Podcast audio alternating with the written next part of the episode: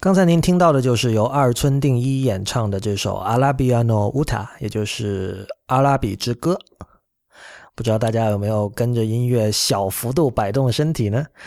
呃，这是一首昭和三年，也就是一九二八年的歌，由这个 Fred Fisher 作曲作词。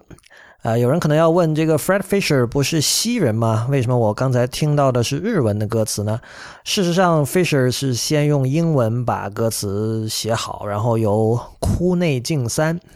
把它翻译成日文，然后再由二村定一唱出来的。这首歌是所谓的爵士时代，就是 Jazz Age，呃，日本非常有名的一首歌曲，然后在。往后的很多年里，也不停的有人翻唱。大家有兴趣的话，可以去这个 YouTube 上搜索。我会把这首歌的这个日文原名放到本期的网站的相关链接里。您现在正在收听的是 IPN 播客网络旗下的节目《一天世界》（Itiska）。今天是二零一六年八月十九日，《一天世界》的第二十一期。《一天世界》是 IT 公论的续集，一个在读者和听众的支持与资助下成立的媒体计划。一天世界用整体性的视角观察当代社会、技术文化与商业风景，对抗消费主义导向的论述，强调对技术与艺术的敏锐感受力以及精神和肉体上的强健。和 IT 公论不同，一天世界在未来不会承接广告，更加不接受软文或植入。我鼓励您成为会员，让一天世界真正做到无所畏惧，并帮助我在后稀缺时代尝试写出别处没有的文字。一天世界正在从一个纯粹的播客，呃，向一个以文字为文字内容为主的媒体转型，所以我非常推荐大家成为一天世界的会员。那么，会员每周会收到五篇的会员通讯，同时年付会员还可以参加不定期的抽奖。如果您有兴趣入会，请访问一天世界点 net 斜杠 member，也就是一天世界的全拼点 net 斜杠 m e m b e r。我们的网址是一天世界点 net，请大家使用泛用型播客客户端订阅收听，因为这是第一时间听到一天世界以及 IPN 旗下所有播客节目的唯一方法。关于客户端的推荐，请访问 IPN 点 LI 斜杠 FAQ。呃，首先我在上期节目里承诺的那个建筑为什么 low 这篇文章，我已经把它发在了一天世界的博客。呃，这个这篇文章是一天世界会员专享的内容之一，但是我们会不定期的把。呃，一部一小部分的会员通讯发呃免费发在博客上，呃，供这个持币代购的朋友参考。所以如果有兴趣的话，可以去 blog 点一天世界点 net 阅读。本期的节目其实会继续上一期的话题。上一期其实我是希望传递这样一种观念，就是。所谓的，就我们作为东方人，对于所谓正宗的东方、真实的东方的一种一种执着和迷恋是没有必要的。然后我用来证明这个观点的例子就是这个 Yellow Magic Orchestra，日本的一九七零年代末八零年代初的先锋流行电子乐团。那么今天为什么开头要放那首二村定一的《阿拉比之歌》呢？呃，我第一次听到他的时候，我是在我是买了一张这个昭和时期的流行歌曲的黑胶唱片，当然是很老的唱片了，非常便宜的价格，好像是三美元还是多少美元，在在唱片店买到的。我之前完全不知道这首歌，然后听到的时候，我其实印象最深刻的是里面充满了一种荒腔走板的不和谐的感觉。我不知道这是因为这个录音的年代太久，还是。就是中途这个母带的损毁，或不是损毁，就是退化，或者还是其他的元素，呃，因素导致的。但是我们听到就有点像是，呃，一个人想用中国的胡琴去演奏，比如说勃拉姆斯的交响乐这样的感觉，或者反过来有人想用这个西洋的古典音乐的编制来演奏一首二泉音乐的时候，你听到的那种非常奇异的四不像的这种感觉。那我们刚才说了，这个是昭和三年，就是一九二八年的时候的音乐。那这个时候，这个美国正值所谓的爵士年代嘛，Jazz Age，就是主要是一九二零年。呃，以这个爵士年代的终止，它的结束就是这个大萧条嘛。然后在这个爵呃这这个年代之所以叫爵士年代，也是因为爵士乐和这个爵士舞曲在当时变得非常的流行。呃，主要是在美国，然后在欧洲一些国家也是这样。呃，那个时候的爵士主要是就是我们熟悉的，就是来自新奥尔良这个地区的呃，深深受到了这个非洲音乐和这个西欧严肃音乐影响的这样的一种爵士爵士乐。它和我们后面听到的像 bebop 或者甚至像 fusion 这类的爵士乐就就其实是相当不同的东西哈。那么我们知道，就是其实明治维新之后，日本和这个西方在文化上是相当同步的。呃，我记得之前的节目也有提到过，像二十世纪初的意大利的 futurist 运动，它的那些宣言写出来没有多久之后。呃，大概也就是三五年的这个时间差吧，在日本就会有日文的译本，然后那个时候日本的艺术家就可以了解到这样的东西。那同样，这个爵士年代在日本也马上就是有了一个对应。啊，同时你可以看到，像我刚才讲了，像这个开头放那首歌，它的作曲家是一个洋人，Fred Fisher，对吧？呃，我没有考据这个人当时是因为什么样的一些机缘去到了日本，然后做了这样的曲子。但是这种现象其实在那个年代并不少见。呃，我们今天稍后会提到的一本叫《Yellow Music》，Andrew Jones 写的叫《Yellow Music》这本书里，呃，他就专门研究了早年就是二十世纪初二三十年代的时候，呃在上海演奏爵士乐的这个美国黑人的一些故事。那今天来说，其实我们都比较重视本真性，就是 authenticity。这个在前几期我和陛下观的几位主播做的节目的时候，我们讨论过这个问题。呃，我想这可能不只是在相对严肃的关于这个造型艺术、视觉艺术的讨论中会涉及这件事。同样，我们在日常生活中，很多时候我们都会聊到，都会关心这件问这个事情。比如说吃，在这个饮食文化上就有一个很明显的体现。我想，这可能并不只是在我们讨论严肃的这个，比如说造型艺术或者说视觉艺术这样的话题时候，才会涉及本真性的问题。呃，在日常的很多聊聊天话题时候，也会涉及，比如说这个吃就是一个很典型的例子。在饮食文化中，我们现在特别在意我们吃到东西是不是正宗的，我们吃到的。泰国餐厅跟我们在泰国吃到的一不一样，对吧？如果我们在美国吃到了这个不正宗的中餐，我们都会非常的不爽。那同样就是一个自称吃货的人，想必他对于，呃，可能他也可以了解 fusion 的乐趣，但是至少他他总要向多多少少要向大家证明，我是知道什么样的东西是 authentic 的，我是能够区分纯正的、本真的。菜肴和这种名为改良实为改劣的这样的这种创新菜，这个现象很有趣。因为呃，我在想，其实，在当年，我不知道这是日本独有的现象还是怎么样，就是他们似乎从来就不介意这样的事情。这件这一点，我在上一期讨论 YMO 和这个 Martin Denny 的这个 Exotica 音乐之间的关系的时候已经说过了。然后我们在我们把时间从一九七零年代末往回推。五十年推到一九二零年代，我们会发现那时候的歌也有同样的这种倾向。当然，呃，在我买的这个双张的黑胶唱片里，显然也有很多，就昭和时期的流行曲里，显然也有很多是纯粹的和风的音乐，纯粹的就是有浓浓的日本腔的这种音乐。呃，但是像这个《阿拉比之歌》这首曲子，它的这个，我觉得它是。比较特别的，但是它绝对不是独一无二的。在当时有很多这种，比如说乐队编制是完全采用当时的爵士乐的那种乐队编制，然后整个这个曲式还有调性都是都是都是西化了的，然后他用日文唱出来这样的一种感觉。那当然我们也知道了，就是后来这个一直到六十年代、七十年代，日本都经常翻唱。西洋的流行音乐，比如说，在这个我印象特别深的是，在古田任三郎有几集里面，有一集里面，就是那一集的那个杀人犯是一个电台的这 DJ，大家可能还有印象。就那里面有涉及到了两首歌，其中有一首古田任三郎自己还跟着唱了出来。那两首歌都是这个日本歌手翻唱的这个英文歌，但是他完全改成了这个日文的歌词。呃，初听的时候完全没有想到那是英文歌。因为它跟原曲差别非常的大，在配器上，还有在整个的这个风味、整个的调调上，都区别很大。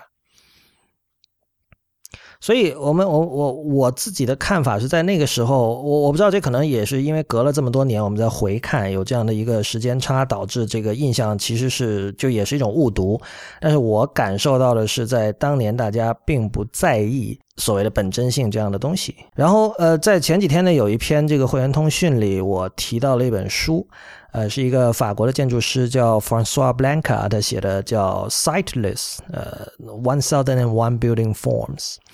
呃，就是他是，因为他他就很，他对一件事情很厌烦，说建筑师总要考考虑各种各样的这个实际上的因素，比如说这个造价啊，比如说这个需求啊，比如说这个房子周围的这个语境啊、文脉啊，还有跟环境的和不和谐、不和谐啊这些问题。然后他认为这种东西其实有一点抑制了建筑师的想象力，或者说让一些更实验性的想法没有办法做出来。然后他出这本书，其实就相当于是一个思维实验。他一手画了这个一千零一种，呃，非常狂野，就是很多一看就是完全不可能建出来的一些建筑的基本的形态。他在这本书的前言里解释为什么要做这本书和这本书这本书存在的理由，就是说，现他认为现在的建筑其实仍然过于保守，或者说仍然受到了这个现代主义以降的很多。所谓的金科玉律的束缚，他觉得其实有一些规矩扔掉比较好，对吧？嗯，你可以看到他在这个前言之前有一页，很多人会在这个书的开头引一些名人名言嘛，他就引了这个呃，Denise Scott Brown 和 Robert Venturi 写的那本名著叫《Learning from Las Vegas》，就向拉斯维加斯学习里面那句话说：“这个 We think the more directions that architecture takes at this point, the better。”就说。建筑在目前这个时间点，它的这个方向越多越好。呃，我当时看到我就觉得很讶异，因为这句话是这个 Brown 和 Venturi 在一九七二年说的，而这个 Sightless 就是这本就一千零一个这个 Building Forms 这本书是二零零八年的。那么一九七二年的这句话在二零零八年仍然还成立吗？就是我们在零八年的时候，就是。今天肯定更加如此了，但是哪怕是零八年，我觉得从事任何创作工作的人，难道还可以说这个各种各样的方向、风格、呃手法、呃价值观、趣味这些东西都是越多越好吗？都是这个 the more the better 吗？我觉得。我相信并不会有很多人同意这样的观点，因为零八年的时候，这个我们任所有的东西都已经够多了，甚至可以说已经是过多了。所以在我看来，其实这本书它并没有他自己所宣称的那种实验性。呃，另外我也听我做建筑的朋友说，很多人现在很今天的很多建筑师拿这本买这本书，其实是为了抄。就他是为了参考里面的形态，看看有哪些可以用到自己现在的设计当中。这个可能这个原作者 Blanca 看来会觉得很讽刺，但我觉得这是一个必然的结果。恰恰就是因为今天呃这种多样性，这种所谓的 direction 的这种极大的丰富，已经成了一个常态。呃，这一点导致说这个你在二零零八年去引用七二年 Venturi 和 Brown 的那句话，其实已经失去了，已经已经无效了。而同时。呃，毫无疑问，你做出这样的东西，在今天就是会被人抄的。我觉得这个，呃，如果你真的把问题想清楚的话，你是应该做好这个心理准备的。好的，那么为什么要说这件事呢？我们可以这么看，就如果我们我们把刚才提到两件事情放在一起看，一方面我们追求文化多元，另一方面我们追求本真性，这个造成一个什么结果呢？就是我们想要的东西其实是很多很多个正宗。就是很多个来自世界上不同的种族、地区、文化、民族的正宗的各种各样的东西，但这是不可能做到的。就是对于任何一个个体来说，呃，首先这里有语言的障碍，语言的障碍，呃，就是可能在现在世界上相对强势的语言，比如说，呃，英语、法语、中文、日文这些就还好说，但比如说如果要涉及这个泰语，对吧？如果要涉及这个越南文，这个这这这这个时候就很多时候。本身就是你根本已经处于一种无门而入的状态，而每个人的精力都是有限的，对吧？所以就是，如果说一个人没有办法获得很多个不同文化中的正宗，那么他最终获得的东西，就是在把正宗当成一种追求去去实践的时候，他最终获得的东西是什么呢？就是世界之窗。呃，如果有人不知道的话，世界之窗 是深圳的一个著名的景点啊，从一九八零年代就开始了。以前在节目里也说过，这个东西我相信当时是这个它的开发者就是华侨城地产公司，深圳的华侨城地产公司，可能他们当时去了这个美国奥兰多的这个 Disney World 吧，然后那边的那个。Epcot 里面有一个区域就是这样的，它是一个半圆，然后这个半圆上就是依次分布着世界各个国家的不同的这样的风景线，呃，比如说到了法国就有这种法式的建筑，到了这个德国就有德式的建筑，然后有德式的食品卖，就一个个这么样这么这么样走下去。呃，以前也提到过，就是当时这个 Walt Disney 嘛，肯定他的心里的想法就是说，哦，我现在功成名就了，然后我要把世界的美景尽收眼底。这是一个成功人士会产生的很自然的想法。然后在八零年代的时候，华侨城地产公司就把这套山寨到了深圳。呃，我作为一个在深圳长大的人，当年这个春游还有学校组织各种活动，没少去这样的地方。那今天毫无疑问，这样的东西在大家看来都是非常俗气的，它显然没有任何这个 authenticity 可言。呃，你可以对它进行审美，但这种审美都是一种。后设的 meta 性质的审美，就是，呃，就是把神丑当审美，有点像我们看垃圾电影的趣味，或者说，呃，听一些明显很庸俗的东西，比如说听呃 MC 石头的这个电子音乐这样的那样的一种趣味。呃，我相信这个不会是本真派所追求的东西。而另一方面，我们架空来想，就拿假设有这么一个理想的状态，我们真的可以，就作为一个人，我们可以获得各种不同文化中的正宗，我们可以做到对任何一种文化都有彻底的像当地人那样的了解。那最终就是，你是你就是一个看过很多正宗的人，你吃过很多正宗，看过很多正宗，听过很多正宗，呃，但是这里并没有新的东西出来。也就是说，一开始你去看这些正宗的时候，你的初衷，你的初衷是希望文化交流，你希望不同的文化之间不再是一个个孤岛。但是，如果你真正保持了这每一个文化的正宗的话，他们恰恰会成为一个个孤岛。而与之相对的，恰恰就是我们今天在呃开头听到的那首歌，以及我们在上一期聊到的 YMO 和 Martin Denny 这样的这样的东西，就是他们一定是荒腔走板的，在真正的 local 人看来，在真正的正宗人看来，一定是非常滑稽、荒诞、脸谱化，甚至是缺乏尊重的东西。但是我可以说，真正新鲜的东西，在很多时候恰恰就是缺乏尊重的。然后这里可以说回刚才提到那本书哈，就是 Andrew Jones 写的，叫这个《Yellow Music: Media Culture and Colonial Modernity in the Chinese Jazz Age》。呃，就是他写的是中国的这个爵士年代。其实中国，我觉得并不能说有过这样一个和欧美平行的一个爵士年代哈。但是大体它指的也就是二三十年代这段时间。呃，就这段时间的中国的这个媒体文化以及这个。殖民现代性，呃，他写的当然是以上海为主啦。然后我觉得里面特别有趣的是第二章，叫这个他写的是中国的留声机唱片。呃，最近我在那个无次元这个节目里，我播放了它里面提到的一张其实很有名的唱片哈，叫《洋人大笑》。呃，这个是在二十世纪二十世纪初的时候，当时那个就后来的百代东方，就是中国的第一家唱片公司。的创始人，他当时就搬了一个留声机，在上海的今天这个西藏路的某个地方，然后就给大家听一张唱片。那张唱片里就有很多这个外国人在那儿笑，有一阵阵的笑声。然后他当时就是说，你花十文钱可以来听一次，听的时候如果你能够忍住不笑的话呢，我就把钱退给你。呃，据说他当时靠靠这个法子赚了很多钱，因为当时人们可能比较天真嘛，没有见过留声机这种媒介，所以就真的没法忍住不笑。然后这个叫乐冰生的人，一个法国人，然后就赚了很多钱，然后用这些钱就开了这个百代东方，这是比较有名的历史故事了。但我觉得 Jones 他提到的很有趣的一点是，呃，他指出很多这个所谓的后现代理论家会很热衷于描述这个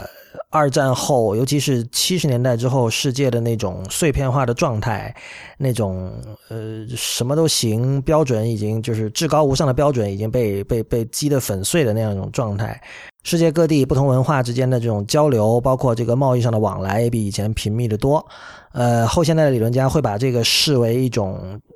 人类历史上从来没有出现过的状态啊。但 Jones 就指出，他们忽略了一点，就是同样的现象在一九二零年代，就是现代。最最经典的意义上的这种现代时期已经发生过，他就指出这个唱片工业从一开始就是一个非常全球化的一个产业。在一开始的时候，百代东方要出唱片，他要在这边在呃要在中国这边找本地的乐手去录这边的音乐，然后最终他是这些唱片是卖给中国本地。来消费的，但是由于当时中国并没有这个配套的这种基础设施，就是包括这个进行后期制作的各种各样的这种器材，所以他在在这边录完之后，他必须把这些母带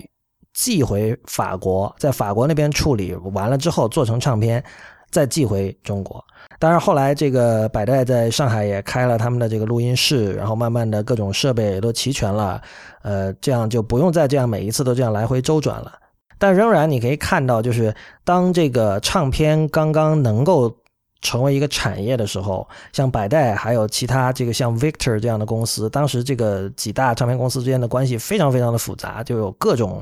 合并、合作、并购等等等等啊。但是他们有一个共同点，就是他们都派了很多人到世界各地去，按我们的说法就是采风。我们可以想象一下当时的那种心态哈，我们我我我们为了让它显得 relevant 一点，我们不妨把它跟今天的这个虚拟现实，就是 VR 技术对比，就是一种非常非常新的媒介技术出现了，大家都很兴奋。这个时候，你首先想到的是什么？当时唱片刚刚出现的时候，有人就想到说，我要把世，我要听世界上各种各样的声音，各种文化、各种文明的不同的音乐，我都要把它录下来。哎，这是一件多有趣的事情！就是我们有了这样的工具，怎么可能不做这样的事情，对吧？当然，这种做法在呃二零年代可能没有人会去质疑，但是这个到了二十世纪后半叶，慢慢的这个这个被视为了在欧美学界肯定会被视为一种政治不正确的做法，就是。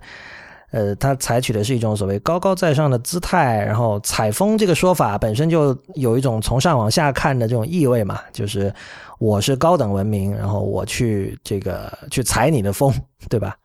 但不管怎么说，在那个时候，就是呃，这些实践者，就是到世界各地去录音的实践者，呃，不只是二十年代了，一直延续到很后面，包括今天也有这样的人。呃，现在有一些唱片公司专门以出这样的。录音就重新发布这个很早之前的采录的，比如说摩洛哥的音乐，或者这个越南、老挝、泰国的音乐。现在有人专门做这样的事情。如果不是当地当时的人有这种采风这种心态哈，其实这些音乐是不是能够保存下来，这是一个问题。因为很显然，当时上海本地是并没有这样的设备的。也就是说，全球化的这种商业上的往来和这种交流，其实在现代主义肇始之初就已经有了。而且那个时候，呃，由于一切都是全新的，远比今天更加的新鲜。呃，你想一下，就是听到这个唱片里有人笑，居然忍不住不笑这种事情，我觉得今天根本就是不会发生的嘛，对吧？所以，所以当时人们真的是见到了像见到了怪物一样的那种那种心态，所以。大家的热情，可能我认为，我我我的想象中是远比今天的这个科技青年们看到 VR 是要更加高涨的。当然，我们知道，像在一九二零年代，这个在这种殖民的这种环境下，中国普通人的生活跟今天显然是无法相提并论的。呃，我们今天，我或者说我今天吧，隔岸观火，就是。坐在这个舒适的房间里，在网上，在 YouTube 上听这个听那个看这个看那个，这个确实有一种站着说话不腰疼的一种一种心态。但是，我我并不是说我想回到那个时代，我显然并不想回到那个时代。但是我必须指出的是，在那个时代，人类作为一个集体，它所产生出来的真正的新的东西，呃，所所制造出来那种所谓的在今天已经早就被说烂的这种所谓的东方遇到西方。呃，真正碰撞出来的火花是比今天要多得多的。这里涉及一个问题，就是我们如何面对所谓的老歌。呃，我的朋友们可能知道，我是一个经常听各种老，就是老就有很多种层次了。比如说，你今天去听八十年代的粤语流行曲，听七十年代的摇滚乐，这是一种老。但是如果你去听什么周璇啊，或者白光啊，或者葛兰啊，那又是另外一种老了。呃，但我觉得其实最可悲的一点吧，就是我们把像周璇或者葛兰这些人的歌。像像叶枫，还有像敬亭，像这个张璐，就是杜德伟的妈妈张璐，把这些人的歌仅仅打上一个老歌的标签，我觉得这个是相当的遗憾的。所有的东西都可以有很多很多个标签，而对于这一批流行音乐来说，在我看来，他们其实代表的是中国流行音乐有可能达到的一种高度。呃，举例来说，那个张璐有一首叫《蜜月花车》的歌，这首歌是翻唱自这个美国的著名歌手 Doris Day 的一首叫《Choo Choo Train》的歌曲。呃，Choo Choo 就是英文里模仿那个火车鸣笛的声音，所以这首歌的曲作者同样是西人，具体来说是 Jack Lawrence 和 Mark Fontenoy 这两个人写的，但是他的作词署名是秦冠。呃，秦冠其实也就是当时著名的这个词曲作者姚敏啊，姚敏是跟日本的服部良一这个作曲家学习的一位这个作曲家，有很多很多知名的当时的这种流行曲都是出自他的手。那么他在这个中文版的歌词里就用了这个去去去来代替原来的那个 choo choo train。呃，那么在张璐的口中，你可以听到这个去去去这三个字唱出来仍然很像那个火车鸣笛的声音，但是同时。秦冠，也就是姚敏，又非常巧妙的为他赋予了另外一重这个歌词上的含义，他把它改成了一首一首情歌。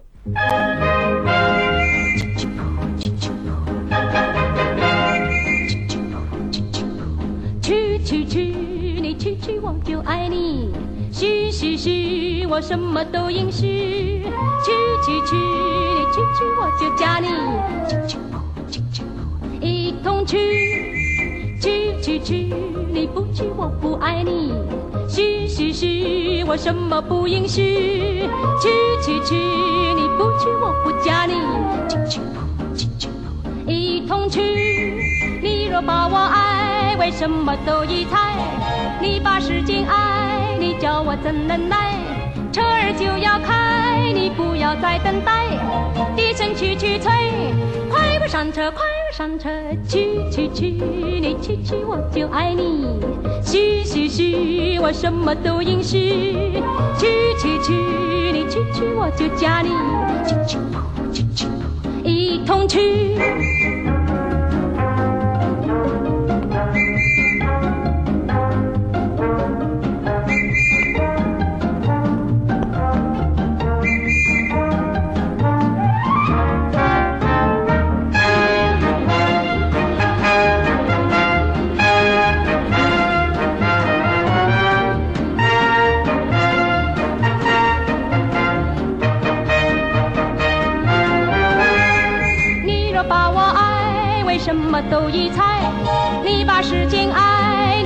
我怎能耐？车儿就要开，你不要再等待。低声去去催，快快上车，快快上车，去去去，你去去我就爱你。去去去，我什么都允许。去去去，你去去我就嫁你。去去去，一同去。去去去，你不去我不爱你。去去去，我什么不允许？叽叽叽，你不去我不嫁你。去去去去，快快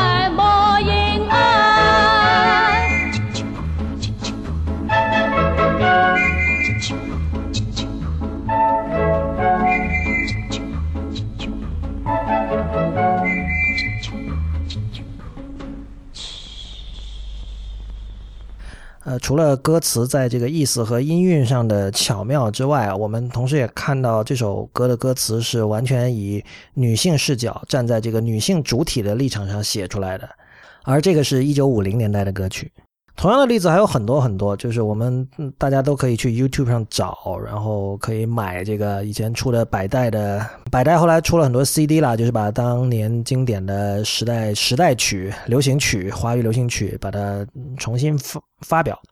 呃，在这里面我们都可以听到很多类似的非常经典的歌曲。我们可以注意到当时的这个作曲者和作词者都是有非常深厚的修养的，尤其很多作词者本身是知名的文人，比如说像宋琦。呃，宋琦可能大家知道是当时著名的电影监制，在六十年代的这个香港电影圈是非常重要的一个人物。那他本身也是这个《红楼梦》的研究者，同时在近年可能他。更有名的一个身份是张爱玲的这个遗产执行人。那么他的儿子宋怡朗在过去十年吧，陆续出版了很多，呃，之前没有发表过的张爱玲的作品。这个可能很多人已经知道了。所以我们可以看到，就是这里，呃。出现了一种除了山寨外国文化之外的另外的 alternative 的选择。在今天我们关于这个，比如说山寨的论述，往往是呈现一个两极化的趋势，就是一边人是说我们就应该山寨，因为山寨可以把产业做起来，对吧？比如说你你看一下日本，完全没有自己的互联网产业，对吧？呃，你看看巴西或者看看别的什么地方，呃，然后另外一极的论述就是说我们不能山寨，就我们要。我们要找出什么是中国人自己的东西，我们要做出中属于中国人的设计，呃，属于中国人的产品等等等等，呃，但是我们在这些歌曲里可以看到一种状态，是我们完全可以在不抗拒西方，甚至是拥抱西方的这种状态下来生成全新的东西，全新的、真正具有刺激感的、令人眼界大开，甚至有一点不适的，但是又会觉得难以抗拒的一种东西。所以表面上看来，这期节目讲的是这个老歌，或者说这个华语流行音乐什么的。但是其实我觉得，我相信就听我们的节目的很多人，他比如说是做互联网产品的，然后有的人可能是 UI 设计师，有的人可能是程序员。其实所有这些职业多少都可以算是设计职业，就是你都是在，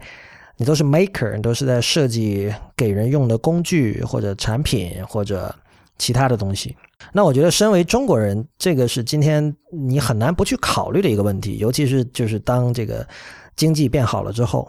所以这可能也是这个上一期和这一期的一天世界背后主要的一个立足点。在上周的一篇这个会员通讯里，我也写到了一个中国人在海外的身份认同的问题。呃，知乎上有一个答案，这个答案现在已经被删掉了，但是在一开始，呃，这位匿名的题主。匿名的答主，他描述了自己在美国读研究生的时候，在课堂上的一个遭遇，就是老师让大家针对各个种族的人写出自己脑中首先想到的关键字，然后比如提到黑人呢，大家就想到像运动员啊或者 hip hop 这样的关键词，但是说到中国人，呃，班上有很多同学就一边大笑一边说这个，比如说这个糟糕的司机或者美甲店等等，然后这位答主就觉得这个受到了嘲弄，然后他觉得很后悔，他说。我现在很后悔，当时我没有挺身而出，然后就与之对峙吧。呃，我当时看到这个答案，我第一个第一个想法就是说，如果你挺身而出了，你能说些什么呢？在我看来，你其实什么都说不出来，因为事实上，现在中国人并没有投射出任何可以让你堂堂正正在这样的场合说出的为之自豪的这种形象。呃，我甚至认为，你当时之所以没有挺身而出说些什么，其实也是因为你潜意识里明白这一点。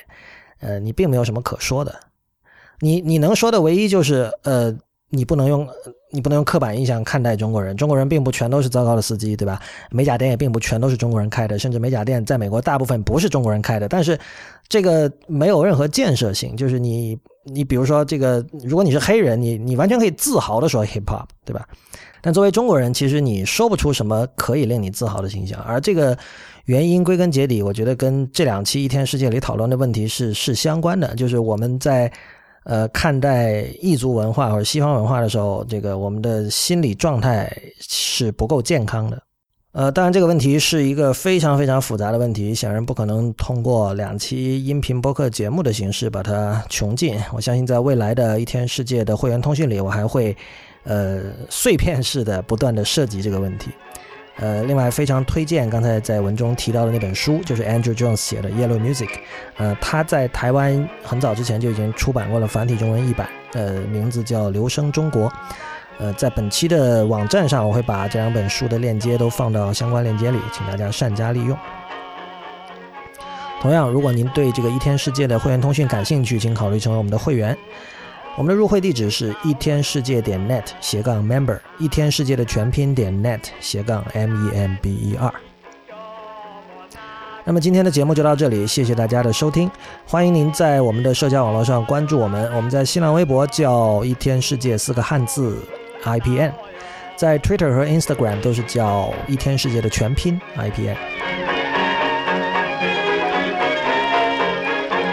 同时，也欢迎您收听 IPN 博客网络旗下的其他精彩节目：风投圈、太医来了、未知道、High Story、流行通信、硬影像、选美、陛下观、内核恐慌、时尚怪物、博物志以及无次元。我们下周再见。